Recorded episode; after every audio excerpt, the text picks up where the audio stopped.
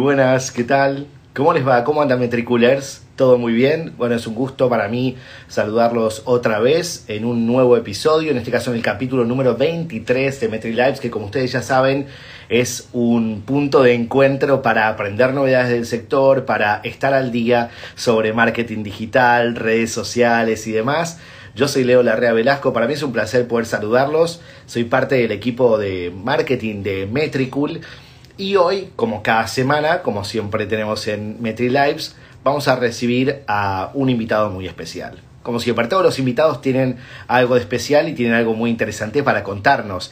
Y es lo que hacemos cada semana en todos nuestros episodios. Así que es genial saber que están ahí del otro lado y que ya se van sumando. Les voy a ir presentando a, a este invitado que para, con algunos datos, ¿no? con algo de info para que ya lo puedan conocer. Nació el 23 de octubre de 1991 en la Ciudad de México. ¿sí? Fue futbolista profesional, jugó como delantero en 10 equipos, en 7 países, en 3 continentes, bueno, no, no toda la vez, no, paso a paso. Además también se tituló como licenciado en Comercio y Negocios Internacionales con especialidad en Marketing Digital y tiene certificaciones de psicología positiva, liderazgo estratégico y demás. En su faceta de, de directivo se desempeñó diversos cargos, como por ejemplo director de marketing y director general en el Club Salamanca del fútbol español.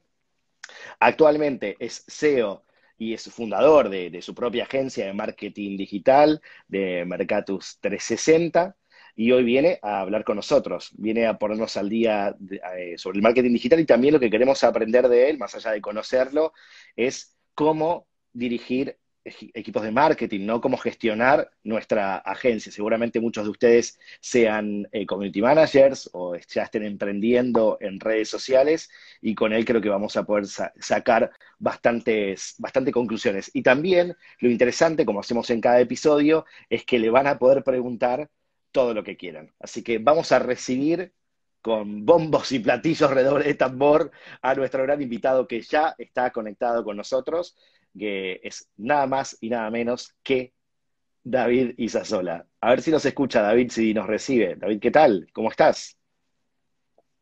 Ahí veo que se está, que, se, que se quiere unir, que quiere terminar de unirse. No sé si ustedes lo ven, yo ya lo estoy viendo y vamos a ver ahora si lo escuchamos. Desde México, ¿no? Entiendan distancia. a ver si se conecta. Bueno, hola, van saludando. Ahora a los que se van sumando también se van conectando a este MetriLive. Un placer que, que estén con nosotros. Bueno, eh, sabíamos que algo podía llegar a pasar. Vamos, David, que te estamos esperando. ¿sí? Vamos, David, que lo estamos intentando. Bueno, saludamos a gente de México que se va a sumar también, que nos están conociendo gracias a, a David, eh, que yo en este momento no lo puedo escuchar, no lo veo. Eh, se salió, así que menuda presentación. Vamos, David, que vamos a ver si, si lo podemos conectar nuevamente. Y también, obviamente, habrá mucha gente en, en España conectada. Se ve borroso, decían. Bueno, hoy ya lo vamos a solucionar. Ya está nuestro equipo técnico. Ahí está. Ahí lo tenemos a nuestro invitado. Hola, David, ¿qué tal? ¿Qué tal, Leo? ¿Cómo estás? Muy bien, qué gusto poder conectar con vos.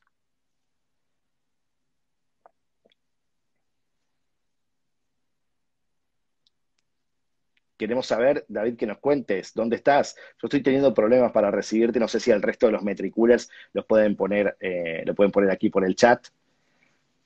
Desde Ciudad de México nos están saludando también. Buenísimo, buenísimo.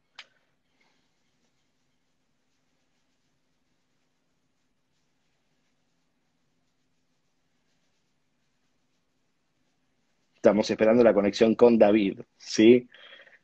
Quiero saber los, los... Ah, es el internet de Isasola, o sea, me están viendo bien a mí, ¿verdad? No, no, siempre es bueno echarle la culpa a otro. pero vamos a ver, a lo mejor es la conexión de, David, que no sé en, qué lugar está, pero estamos intentando enganchar con él, ¿sí? Qué, qué bueno que nos están viendo también desde Medellín, ahí en, en, Colombia. ¿Desde dónde nos están viendo? Cuéntenos, ¿sí? Cuéntenos desde dónde están con nosotros, así tenemos la posibilidad de saludarlos. Como hacemos siempre, como hacemos cada, cada semana en nuestros Metri Lives. Buenas, ahí están también gente, mucha gente de marketing digital y son bienvenidas también las, las agencias que se van a sumar para que David nos cuente su, su experiencia y que también podamos aprender qué es lo que sucede en otros lugares. ¿Qué pasa, David? ¿Cómo estás? A, ver, me parece que ya está ahí. ahí estamos. Perfecto, perfecto. ¿Qué tal? Muy bien, ¿y vos? Bien, todo bien. Ya por fin, con, con ganas de platicar. Qué bien. No sé si tuviste la oportunidad de escuchar la presentación que te hice con la información que pude extraer de vos de, las redes sociales. Sí, por supuesto, claro, claro, claro, claro. Ah, bueno, eh, lo que dije es cierto, digamos, tenía la, data correcta. ¿Te gustaría agregar algo a tu presentación? Porque hay muchas cosas que te definen, pero quizás quieras sumar algo más. Pues no, fíjate que está muy completo. Hiciste una, una ardua investigación. Este, y bien, o sea, pues ahí platicaste un poco de mi carrera como futbolista y la parte, pues la transición, ¿no? Que es este algo complicado, que los jugadores de fútbol que a lo mejor estén escuchando, este, pues es un poco complicada esa transición, eh, cómo vinculas eh, tu vida con el deporte o con otro proyecto, ¿no? Entonces, este, pues buenísimo. Genial, genial porque vas a inspirar a muchas otras personas que también quizás tienen un, se dedican a algo específico que quizás tenga un, momento diferente, ¿no? En muchas profesiones hay como, el momento es como que de menos a más y entendemos en el, en el fútbol que hay un momento clave para aprovechar y luego ya hay que empezar a pensar en otras opciones. Y también hay un montón de gente que se quiere reinventar, entonces alguien que haya podido transitar diversas cosas eh, va a estar bueno. Pero yo te quiero preguntar, porque seguramente muchos, sé que muchos chicos, muchas personas, muchos niños, eh, quieren ser eh, jugadores de fútbol cuando son chicos. Es como el sueño de, muchos. ¿no? ¿Cómo, cómo fue en, tu caso y cuándo te diste cuenta que esto como que empezaba a ir más en serio, ¿no? Sí, claro. Claro, pues mira, te cuento, este, yo jugaba fútbol desde, desde chiquito. Al final tengo una historia ahí este en particular la verdad eh, como que lloraba no no me gustaba ir, a, ir a los entrenamientos y todo pero a los 10 años que me voy a probar a Pumas este pues me quedo y ahí empieza pues, toda mi formación como como jugador. Y la verdad eh, pues como niño ya empiezas a, a experimentar pues esa presión desde los 10 años no como de estar en pruebas todo el tiempo, si te dicen que no, este, estar en los entrenamientos. Entonces, desde, pequeño ya empiezas a experimentar ese tipo de presión, pero bueno, vas, estás vinculado a tu pasión y la verdad que lo, lo disfrutas bastante, ¿no? Claro, vos contabas de los entrenamientos que al principio eh, no te gustaba ir, que era por la rutina. ¿Cómo te llevabas con eso, con la rutina y con el subir de la exigencia? Sí, fíjate que que al principio, pues yo iba en el Club Mundet, que es este, ahí conocido en Ciudad de México, y este, pues ahí es donde empecé a, jugar fútbol, y a los 10 años tomo la decisión de, de, ir a probarme a, a un club eh, profesional, y pues ahí te cambia toda la rutina, ¿no? O sea, literal mis, mis papás se cambiaron de zona para que estuviéramos cerca de cerca de CEU que es el sur, nosotros vivíamos al norte. Entonces, imagínate, nos echamos este todo un año eh, de ida, venida, este, los trayectos en Ciudad de México son terribles, que es una hora y media, dos horas si te agarra el tráfico, entonces pues no, no era calidad de vida, entonces mis papás decidieron apostar pues, por esa parte de, de irnos al sur y, y empezar toda todo ese cambio de rutina, como dices tú, ¿no? Ya enfocado al, al deporte y a los entrenamientos. Mira, hay algo que me, que me llamó mucho la atención de lo que contaste, que fue a los 10 años tomé una decisión. Ya creo que con esa frase resume un poco esta, esta cuestión de, de la presión también, de lo interesante y, y, lo bueno, obviamente, de, de tu familia ahí, de tus papás acompañándote, apoyándote y, también decidiendo con vos eso que en definitiva trajo un montón de frutos. Y preguntarte algo también, porque obviamente cuando, cuando sos chico y bueno, siempre, siempre alguien está esperando algo de vos, pero en cierta edad es, es importante. ¿Qué era lo que, o dónde sentías más la presión? ¿Por la cuestión más profesional de club y demás o por las expectativas de tus papás? Bueno, pues las dos, ¿eh? Las dos, este, mis papás tenían muchas expectativas. Este, pues no sé, no sé qué tan normales, pero la verdad bien, ¿eh? Al final nunca, este, nunca fue una, una presión y ni me explotaron ni me obligaron a hacer nada, al contrario, creo que siempre me estuvieron apoyando eh, y yo creo que pues sí, obviamente juega un papel importante la parte de, de tener presión desde los 10 años y cómo la, cómo la llevas, ¿no? Este, si en algún punto dices, oye, pues ya no quiero, inclusive mi, mi mamá me decía, ¿no? Este, oye, si ya si no quieres y no te gusta, pues puedes decir que no, ¿eh? No pasa nada. Claro. Por, por tanta presión que conllevaba la parte de estar a prueba eh, cada mes, etcétera. Entonces, pues la verdad bien, ¿eh? Fíjate que fueron competencias que se me quedaron. Creo que esa parte de manejar la presión, el estrés, en esta parte del emprendimiento, pues bueno, es día con día, entonces ya... Ya, es más simple, ¿no? Sí, claro, claro, claro, Se lleva con mayor facilidad.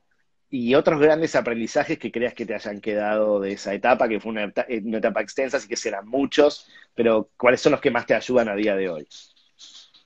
Pues mira, yo creo que la, la disciplina, o sea, el ser comprometido, apasionado por tu trabajo, creo que todas esas competencias eh, se quedan en tu en, en, tu persona. Creo que son hábitos bastante saludables y la parte de yo creo que me quedo con la con la disciplina y el trabajo que ya se quedan impregnados en tu persona. Entonces yo creo que eso te lleva a tener proyectos exitosos y no quitar el dedo del renglón Bien, o sea que ya sí te acompaña toda la vida, ¿no? Es como el, gran aprendizaje. Y además, más allá de, esto, de esta parte profesional y esto que perdura hoy, que te ayuda muchísimo para, ser el profesional que sos, ¿algún dato curioso, anécdota que debe haber un montón, pero de, tu época como jugador de fútbol, alguna anécdota curiosa, más allá de cuestiones futbolísticas, ¿no? Momentos que recuerdes.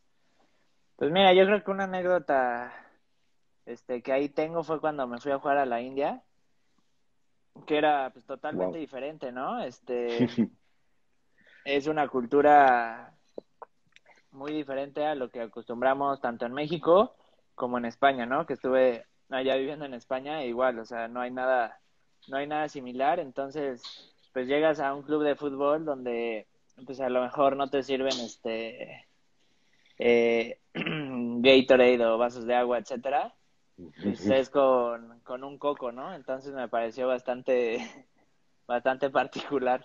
Qué, qué, qué, bárbaro. ¿Y te quedaron muchos amigos de, de, esas épocas? Bueno, viajaste mucho, estuviste en un montón de países. ¿Cómo son esas relaciones hoy con, con, esa gente que compartió con vos en aquel momento? Bien, bien, bien. Fíjate que muy bien. O sea, tengo amigos ahí en, en todas las partes donde jugué este, y de todas las nacionalidades, ¿no? Argentinos, pues tengo muchísimos amigos que tú sabrás que, el fútbol lo llevan en las venas y sí, tal cual. están regados por todos lados. Entonces, yo creo que en todos los equipos me tocó un argentino, eh, uruguayos también. Entonces, este, bien, o sea, la verdad me, me llevo muy bien con, e, con ellos, sigo teniendo contacto y me da curiosidad también la parte de cómo han cambiado su vida después del fútbol, ¿no? Entonces está padre. Claro, cómo se fueron reinventando, qué fueron haciendo y demás. Bueno, después de, de, estar jugando tanto tiempo, empezaste a tener una etapa más como director, de dirigir proyectos también en, en digamos, en sectores del deporte, por así decirlo, mismo en, en, el fútbol, pero más cuestiones de administrativas, de patrocinadores. ¿Cómo fue ese cambio de chip? Sí, claro, pues mira, la verdad fue este, fue muy padre porque el hecho de, de jugar fútbol, eh, pues bueno, es una, es una realidad aparte que mucha gente tiene, ¿no? Entonces, este, a lo mejor puedes trabajar dos, tres horas en lo que te gusta y ya acabas tu jornada laboral, ¿no? Eso es de, de jugador de fútbol. Y este, aquí el, el cambio fue, yo era jugador de fútbol, estaba en Albania, regreso a Salamanca y empiezo de director de marketing ahí como director de marketing del equipo de fútbol, pues la verdad eh, junté mis dos grandes pasiones, que es el marketing y el fútbol. Entonces yo feliz.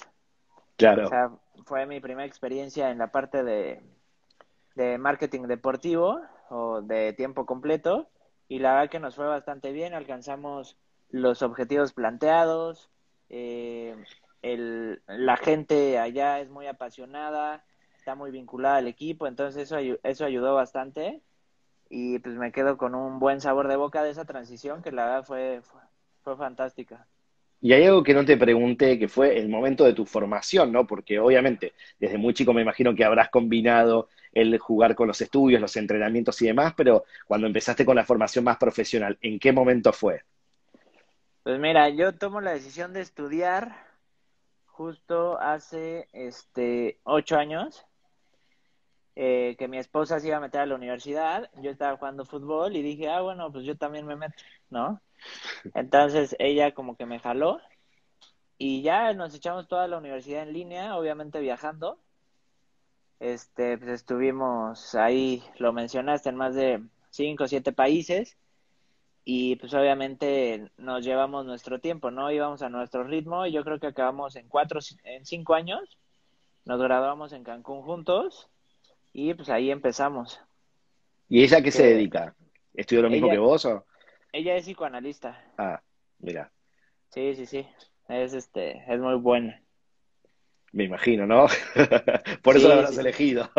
sí, claro, claro. Y esa esa parte del jugador pues es complicada, ¿no? Cómo juntas el estudio con el deporte, ¿no? Que muchas veces te absorbe en el tema de viajes, concentraciones, pretemporadas, etcétera.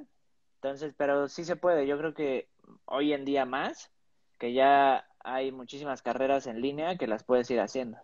Sí, yo creo que eso ayuda un montón y ahí también te quería pedir un consejo porque quizás todos estamos sumergidos en un trabajo que nos consume todo el día. Cualquier persona que ahora nos está mirando o luego nos escucha eh, y dirá, bueno, yo también en realidad estoy trabajando todo el día y siento que no puedo, o sea, como que me quedo acá en este lugar y de dónde, de, ¿qué, hay que sacar tiempo, hay que organizarse mejor, ¿cuál es, que crees que es la clave para poder eh, estudiar mientras tenés una presión importante de trabajo? Sí, mira, yo creo que fuera de la parte de motivación, de que todos podemos y demás, creo que aunque estudies o trabajes, o sea, em, que muchas veces pasa, ¿no? Que eres empleado, pero quieres emprender. Mm. Y, la, y la, o el pretexto es, pues no tengo tiempo, ¿no? ¿Cuándo lo hago? Pero yo creo que te puedes buscar, este, ahí tiempos, planificar, obviamente, eh, el proyecto que quieres hacer y no de un día para otro vas a decir, oye, dejo este trabajo y ahora me voy a emprender, ¿no? Hay que planificar todo y hay que crear pues todo, todo un proyecto que conlleva tiempo. Entonces, entender que no todo es fugaz, como a veces este, las redes sociales son, como a veces la vida ya, ya quiere que sea, ¿no? Que todo lo quieren rápido. Sí. Entonces, yo creo que lo bueno toma tiempo y no precisamente tienes que destinarle ocho horas del día, sino con una hora, treinta minutos al día que alimentes tu proyecto, creo que te puede dar esa, pues, e, ese estilo de vida que quieres y ese emprendimiento, ¿no? Claro, como pequeños grandes pasos, ¿no? A esos pequeños pasos y, tenerlo planificado, creo que es bueno porque muchos quizás quieran cambiar su realidad actual, o inclusive se vean obligados y me parece que es un buen mensaje. Sobre todo rescato esto del, del más allá de todos podemos y demás, de esta cuestión motivacional Que, que, abunda, saber que, bueno, en este caso la, la, herramienta de la planificación, bien importante. ¿Y cómo, cómo fue que te empezó a gustar o a atraer esto del marketing? ¿Cuándo empieza? Pues mira, esto del marketing, te, te voy a hablar a través de mi esposa, que es pieza importante en esto. O sea, ¿cómo se llama? Eh, Luciana. Luciana. Luciana, eh, de hecho ella, eh, bueno, e, ella es costarricense, sus papás son uruguayos, mm. así que se llevarán bien. Claro. Este, mira, ¿cómo, cómo, cómo empieza todo esto? Pues al final, eh, Lu, bueno, yo estaba jugando fútbol, estaba en Pumas, y Lu empieza a buscar trabajo, ¿no? Y dijo, pues estoy un poco aburrida, quiero hacer algo, etcétera y llega con eh, una persona que le dijo, oye, este, pues, tú sabes cómo manejar redes sociales y demás. Y pues dijo, bueno, sí, o sea, pues, soy joven, entiendo plataformas, etcétera. Obviamente esto te estoy hablando hace más de, más de ocho años, ¿no? Y ahí nació, ahí nació la idea. Eh, esa fue la idea inicial. Oye, ¿qué te parece si hacemos una agencia? ¿Qué te parece si implementamos ya todo lo que sabemos y demás? Entonces yo creo que ahí empezó y te estoy hablando de un proceso de ocho años en donde pues la agencia ha crecido enormemente, nos hemos estructurado totalmente, pero está ese, ese tipo de decisión de decir, pues me arriesgo, pienso en grande y, y lo quiero, ¿no? También hay que ver la demanda que, que tiene ese proyecto que quieres, pero bueno, creo que eso, eso nos animó bastante. Bueno, mira, está bueno primero esto de saber encontrar oportunidades, de tener a alguien al lado que también eh, pueda apoyar ese momento, pueda proponer, eso es, es maravilloso, es hermoso. Y también esta cuestión que me gustaría rescatar, que es el tiempo que llevan ciertas cosas, ¿no? Pareciera que hoy, bueno, es que rápidamente puedes tener tu sitio web, empezar a tener tu presencia online, por ahí como un aprendizaje propio, muy personal de esa experiencia que a mí me gustaría preguntarte, si, eh, de, bueno, de todos estos años de, haber creado tu proyecto, tu agencia, eh, cuáles fueron los puntos importantes o por qué hitos y aprendizajes pasaste que, te parece que son naturales y por el que todo aquel que quiera tener una agencia tiene que pasar. Claro, claro, mira, eh, no sé si vamos a enfocarlo a la parte del emprendimiento y a la agencia, pero este, yo creo que el punto a destacar es crear tu producto mínimo viable y lanzarlo al mercado. O sea, yo creo que esa es la clave. ¿Por qué? Porque mucha gente se queda esperando la parte de, oye, es que pues estoy checando qué, qué precio ponerle, estoy checando qué servicio dar, estoy checando todo. Entonces hay que, hay que salir al mercado y la misma gente te va a ir dando esas pautas para ver este cómo vas modificando tu, tu producto, ¿no? Hasta llegar a tu producto final. Que al final, ¿qué es un producto final? Pues creo que, creo que no existe. Estás en constante cambio, estás adaptándote, implementando nuevas cosas. Y hoy, en mi servicio, este, pues a lo mejor de desarrollo web ofrezco algo, pero en un mes voy a ofrecer otra cosa. Entonces hay que estar en constante cambio, revisar cuáles son las tendencias, la demanda, la demanda de la gente que te lo va marcando. Pero yo creo que lo más importante es eso, o sea, tener tu producto mínimo viable, lanzarlo al mercado y partiendo de eso le vas haciendo las modificaciones pues, que tu mercado te vaya indicando. Claro, es como que dejar que ese público que te va conociendo siga creando ese producto o servicio o a la vez te abra las puertas a, a, otras opciones. ¿no? O sea que esta oh. cuestión de Lean Startup que, veo que has aplicado y que seguís aplicando. Claro, obviamente tener conocimientos básicos y, y, lanzar un producto atractivo, ¿no? No estoy hablando de lanza cualquier cosa. Claro, sí, sí, hablar igual. Bueno, hoy muchos mercados están, están saturados, o sea, que por eso también te quería contar, porque hay mucha, mucha oferta, también inclusive hay mucha demanda, y hay que diferenciarse, pero bueno, más, Allá, más allá de, contarte, y que eso es algo que quiero saber, de cómo te diferencias, me gustaría que me cuentes y que nos cuentes a todos, porque hay gente que nos está viendo desde distintos lugares, de distintos países, cómo es tu mirada sobre el desarrollo del marketing digital en México, cómo sería, cómo es la escena actual del marketing digital en México. Pues mira, yo creo que como, como ya todos hemos escuchado y sabemos, eh, con esta parte del coronavirus, pues los hábitos del consumidor han cambiado totalmente y los negocios tienen que adaptarse, ¿no? Literal, este, hay que, hay que adaptarse a todo lo que está pasando. Si no te adaptas, pues obviamente tu negocio eh, se va a la, a la quiebra, ¿no?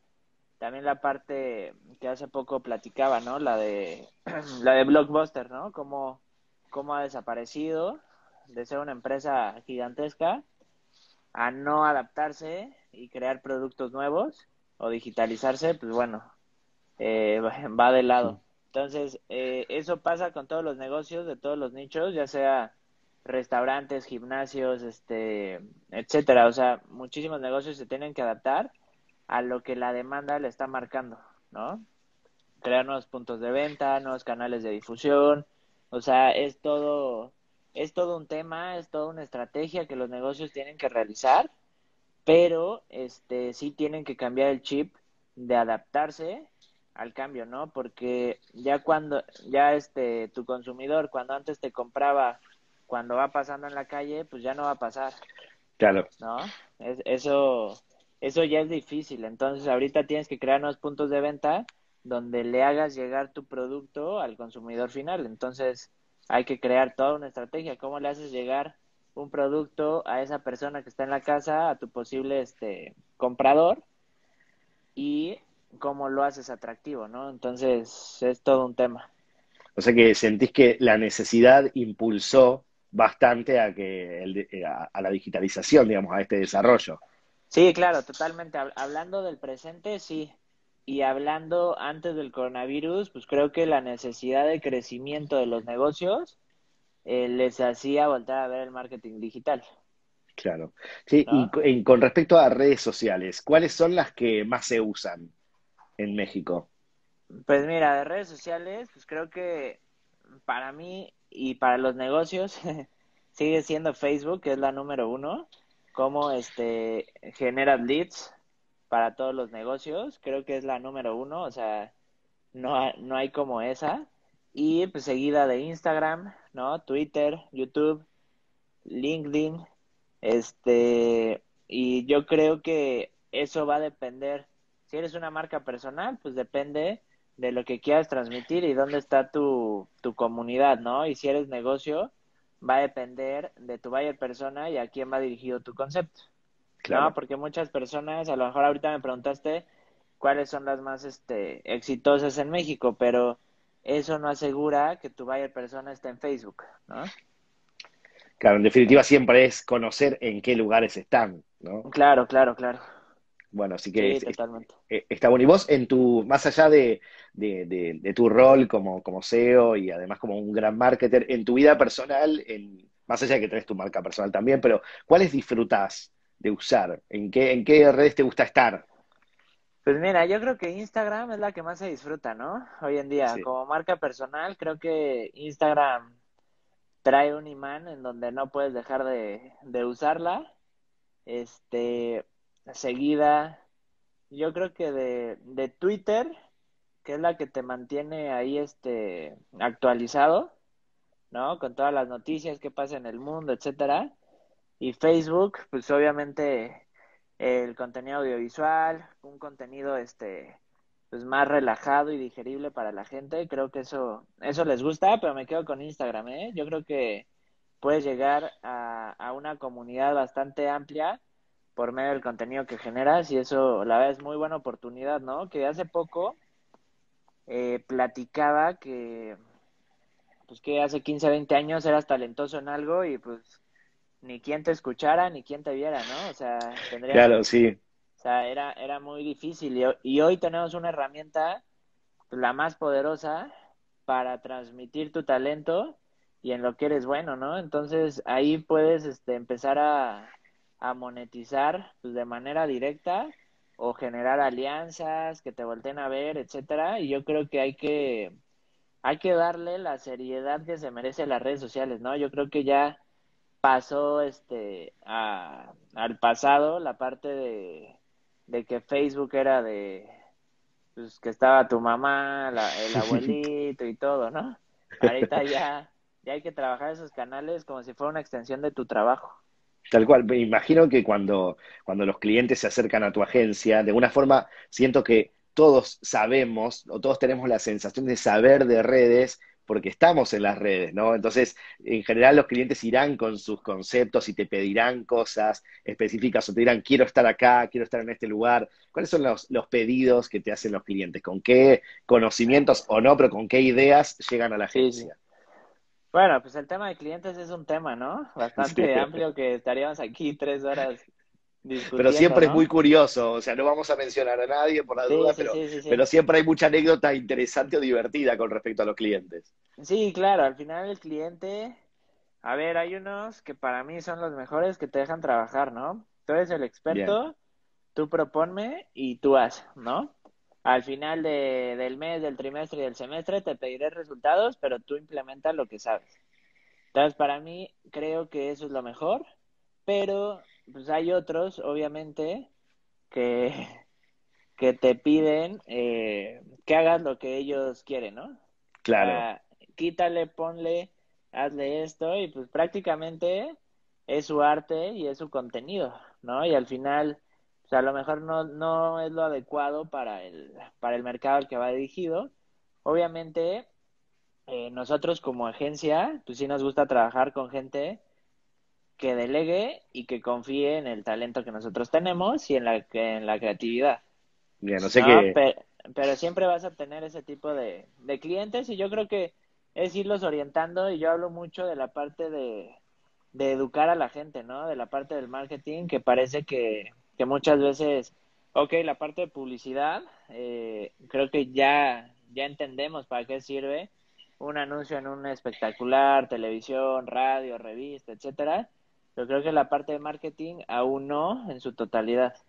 Entonces hay, hay que seguir educando esa parte. Bien, y, y que esto, es, esto, esto es muy interesante, me quedé reflexionando, porque en definitiva el hecho de, de, poder hacerle conocer a las personas, a los clientes, el alcance que tiene esto implica mayor confianza. Quizás muchos vienen a proponer ciertas cosas porque todavía no saben muy bien de, de qué va, ¿no? Así que es, Es, está bueno. Y además también, ¿no sentís que, que mm, al marketing digital en sí se le piden muchos más resultados concretos que a otros medios? Los que antes eran tradicionales. Totalmente, y, y yo también creo que es un poco de a ver, creo que el marketing digital, no creo, es muy medible, ¿no? O sea, tienes muchas eh, métricas y bueno, pues, ustedes saben, ustedes saben de, de, todo ese tema, ¿no? Y ustedes son los pros. Pero, este, yo creo que la gente, hablando de la, de la educación en cuanto a marketing, pues obviamente eh, les falta muchísimo. ¿Por qué? Porque esperan cosas que no tiene nada que ver con el marketing, ¿no? A lo mejor tú has escuchado la parte de clientes, ¿no? Oye, pues te contrato marketing digital y me vas a generar estas ventas, ¿no? O sea, son dos departamentos totalmente diferentes que van relacionados, sí. ¿Fortaleces el canal comercial? Sí. Pero la chamba es generar clientes interesados, leads, etcétera. Y el que cierra la venta, pues es el producto es la empresa y es tu canal este comercial. Claro. No, entonces este mucha gente el marketing ya lo empieza a ver como como las ventas, ¿no? Me ahorro este un departamento y a ver cuánto me vendes. Claro. yo creo yo creo que ahí ahí está mal, ahí entra la parte de de cómo educas a, al usuario, al emprendedor, etcétera.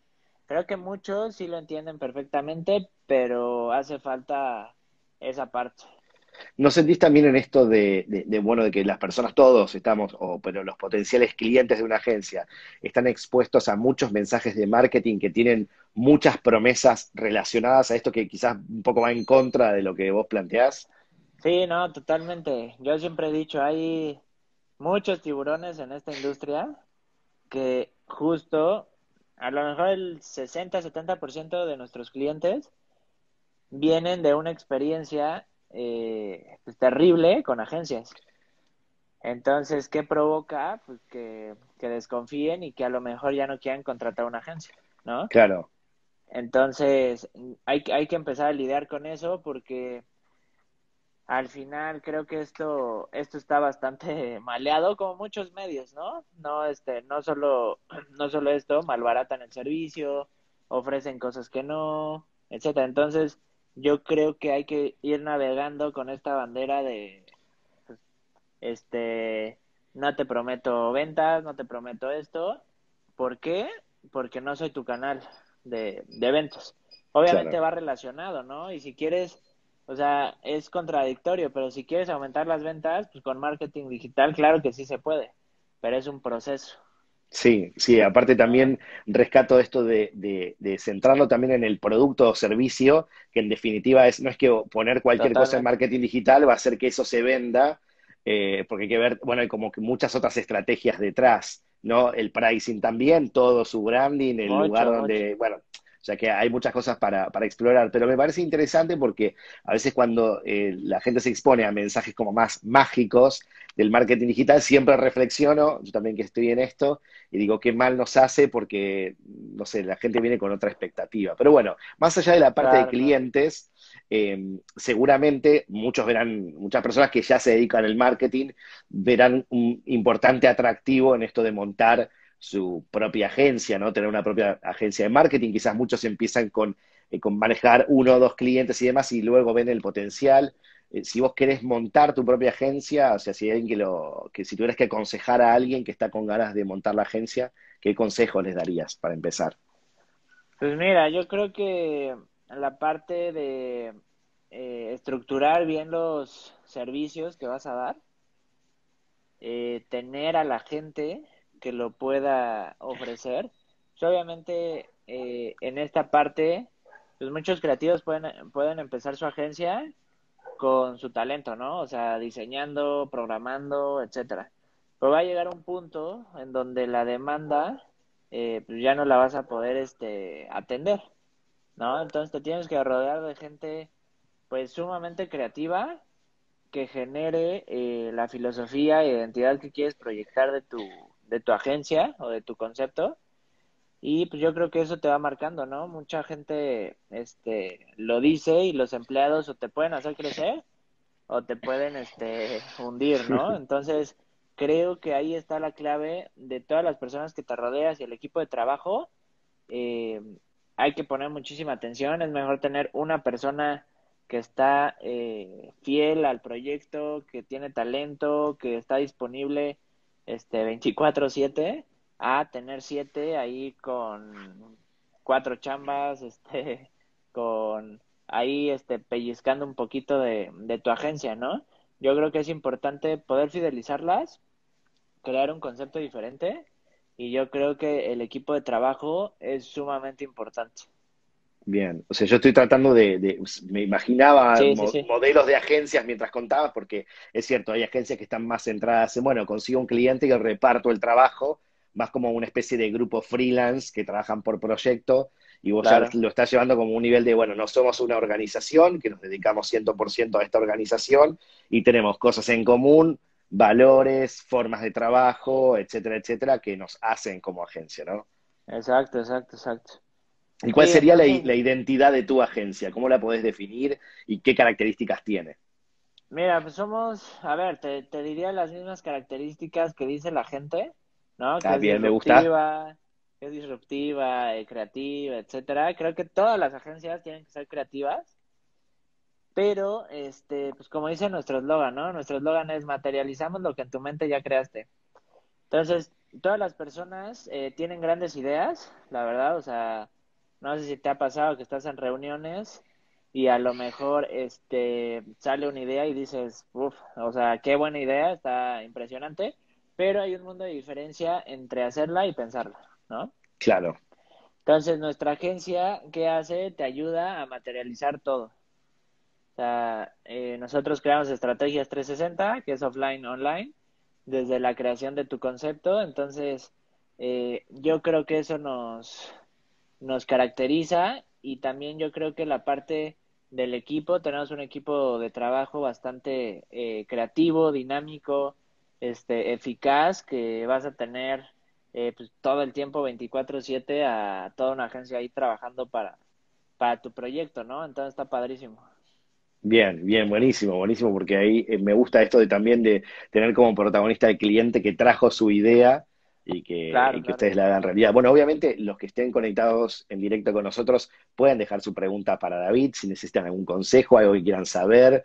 Eh, bueno, son, son invitados a hacer esa, esa pregunta. Y yo me quedo un poco más también con el tema de, de la agencia y algo que me pareció interesante para explorar un poco más, que es, no solamente vos ofreces servicios en lo digital, sino también en, en este mundo más tradicional o combinarlos y demás.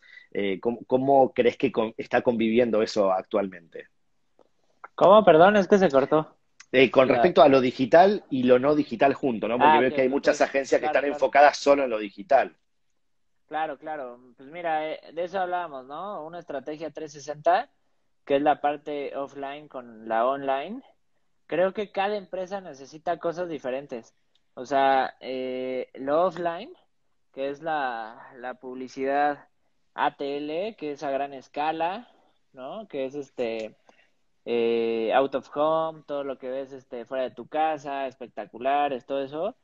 Pues hay empresas que obviamente necesitan eso, necesitan tener ese tipo de presencias, ese tipo de presencia y obviamente la parte digital, pues es desde pequeño negocio hasta la marca gigantesca y transnacional. Entonces, yo creo que va a depender del concepto, de, de la marca, va a depender de lo que quieras obtener, del objetivo que tengas, en qué canales eh, tienes que aparecer, ¿no? Bien. Obviamente la parte pues la parte offline te va a salir este un poco más cara que la digital, ¿no? Que ya todo mundo todo mundo sabe, entonces pues es recomendable empezar por por lo digital si eres un negocio un negocio pequeño. Claro, sobre todo para con esos resultados, en esta metodología que vos contabas de ir haciendo para ir aprendiendo y seguir implementando, quizás cuando das en la tecla te puedes ampliar a otros medios.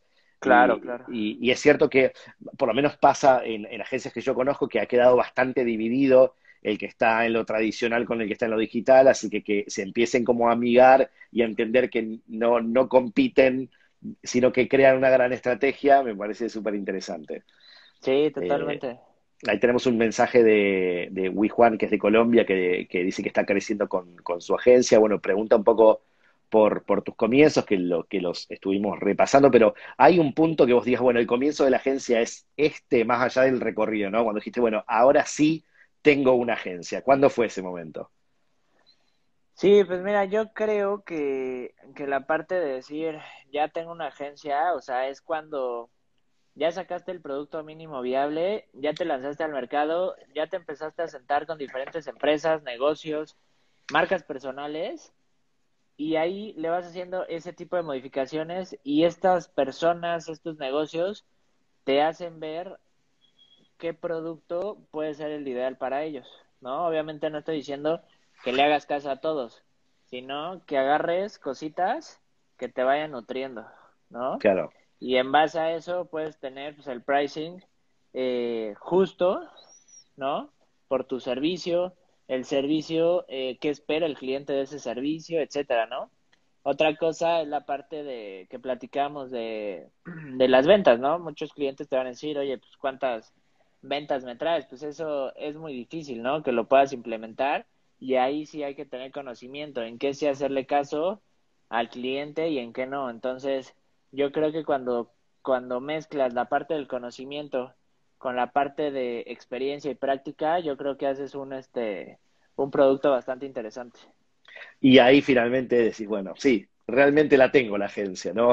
O sea, realmente es realidad, esta agencia es real. Bueno, me, encanta, Me, parece buenísimo. Bueno, veo que, que, nos contabas que te gusta mucho Instagram, bueno, así fue como, como nosotros conectamos, y veo que tenés la cuenta verificada, que es algo que la gente espera, o sea, yo creo que cada, hay muchos Instagramers que se despiertan cada día esperando que aparezca la insignia azul. Yo quiero preguntarte, ¿qué te pasó a vos? ¿Qué sentimiento tuviste cuando viste que realmente te habían verificado la cuenta? Pues, pues padrísimo, ¿eh? Yo creo que eh, fue algo bueno, que la verdad que sí quería y estuve buscando y, y al final la, la aplicación fue la, la que la que verificó todo, pero creo que pues es algo padre, creo que es una satisfacción buena. sí, y, tal cual. Este, y te da confianza, ¿no? Sí, totalmente. Creo que es un punto, eh, un punto importante, pero me imagino que te llegarán mensajes que te lo preguntan. Así como te lo pregunté yo en su momento, serán muchos los que dicen, no, veo que tenés la cuenta verificada, ¿cómo hiciste? Y en definitiva fue el camino tradicional. Sí, sí, sí. A ver, al final este Facebook no tiene como tal pasos a seguir para, para verificar y como tú sabes, Facebook está cambiando, pues, no, diario, pero sí constantemente sus políticas y demás. Entonces, es un constante, este, pues generar contenido, este, no tienen, porque por ejemplo he visto de millones de seguidores que no la tienen verificada y a lo mejor de dos mil personas la tiene verificada. Claro, sí, sí, que no, tiene que ver con la cantidad. exacto. Bueno, ya, ya seguiremos en, la espera. Y, eh, y después además también tenés un artículo en Wikipedia. Es como que cuenta tu vida, es como que esto también es es ser una persona importante en la vida. Eh, está, está bueno, ¿no?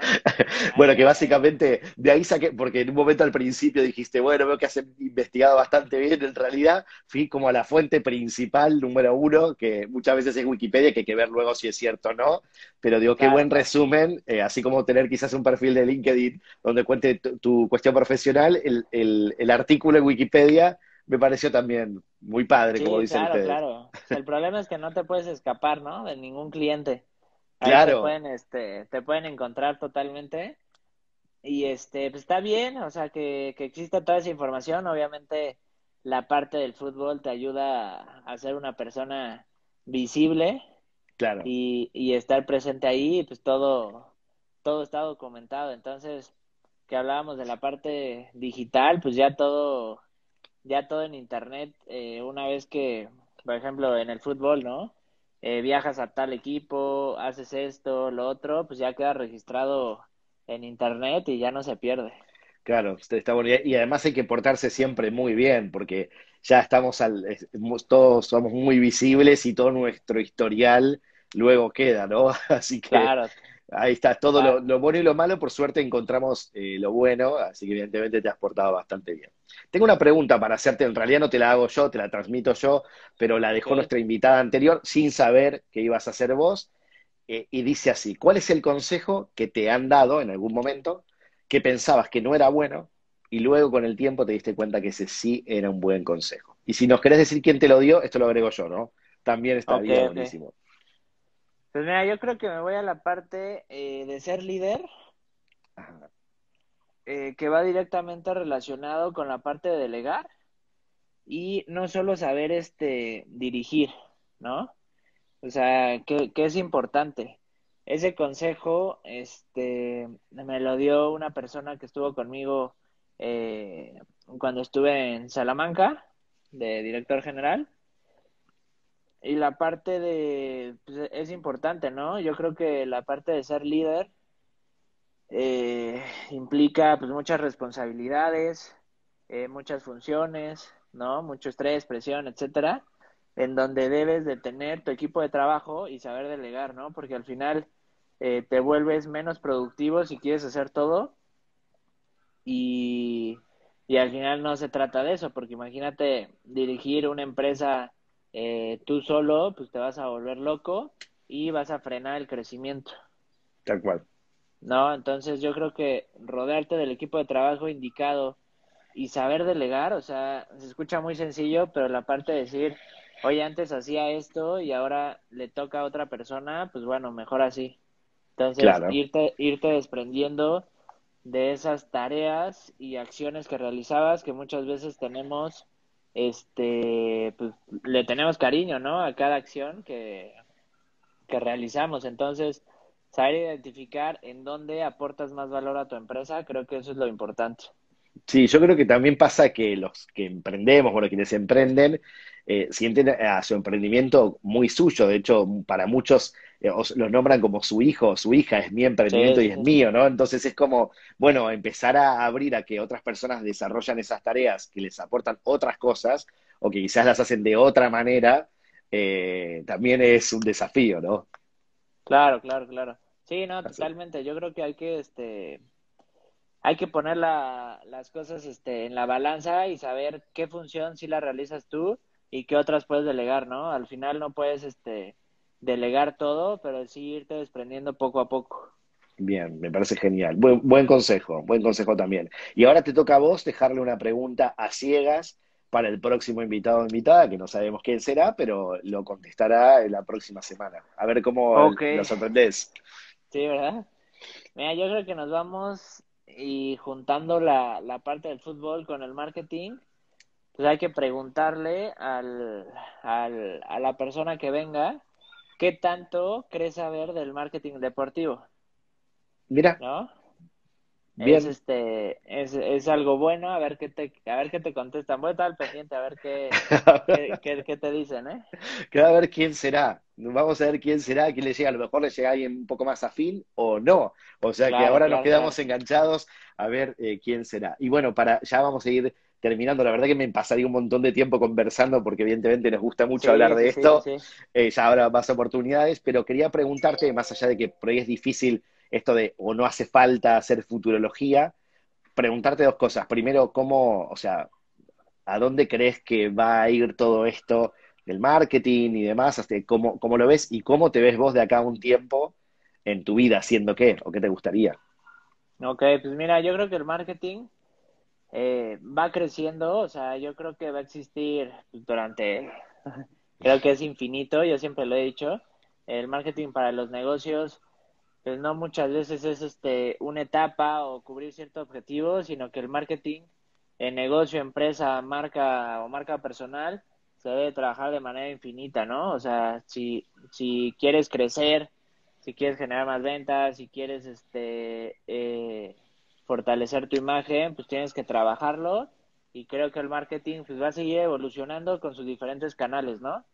Eh, cada año cada tiempo va a existir un nuevo canal que vas a tener que tener presencia si tu consumidor está ahí, entonces te tienes que ir adaptando. O sea, como negocio, como emprendedor, tienes que ir viendo dónde está tu, tu cliente y no esperar a que llegue, ¿no? Claro, ir evolucionando, bien. Y para vos en lo personal, ¿qué te gustaría conseguir, lograr, hacer? Pues mira, uno de mis objetivos es ser de las agencias este, referentes de, de México, que el camino obviamente es largo. México es un país impresionante con oportunidades laborales buenísimas.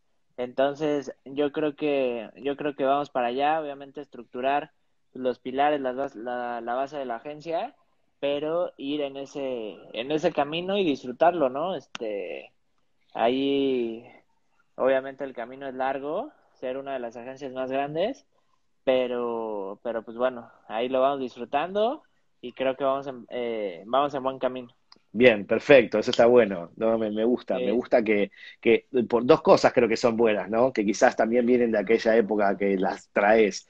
El hecho de disfrutar lo que haces, o sea, tener pensamientos grandes, o sea, realmente mostrar a lo grande, eh, y, disfrutar mucho de ese proceso, no, no, no, no, padecerlo, sino de, aprovechar ese crecimiento, ese aprendizaje y demás. Así que, de parte de todo el equipo de Metricool, te queremos agradecer mucho por tu tiempo, porque imagínate que nosotros te quitamos una hora de este, de, que, en la que vos podrías haber hecho crecer más tu agencia, pero después lo compensamos porque con Metricool te ahorras muchísimo tiempo. Entonces digo, bueno, te quitamos una horita, pero sabemos que como usás Metricool, eh, podés, podríamos tomar más horas, porque, sabemos que las haces rendir muy bien. Y la verdad que es buenísimo poder hablar con vos, conocerte, siempre es bueno conocer experiencias de otros lugares. Gracias por todos los consejos y también por, por inspirar a, otros que seguramente nos estarán viendo y escuchando. Así que bueno, te podemos seguir en redes, podemos encontrar también las de, las de tu agencia, Mercatus 360, para seguir un poco ese proceso de crecimiento que vamos a ver, lo vamos a ir siguiendo, ¿no? Para ver cómo se hace realidad.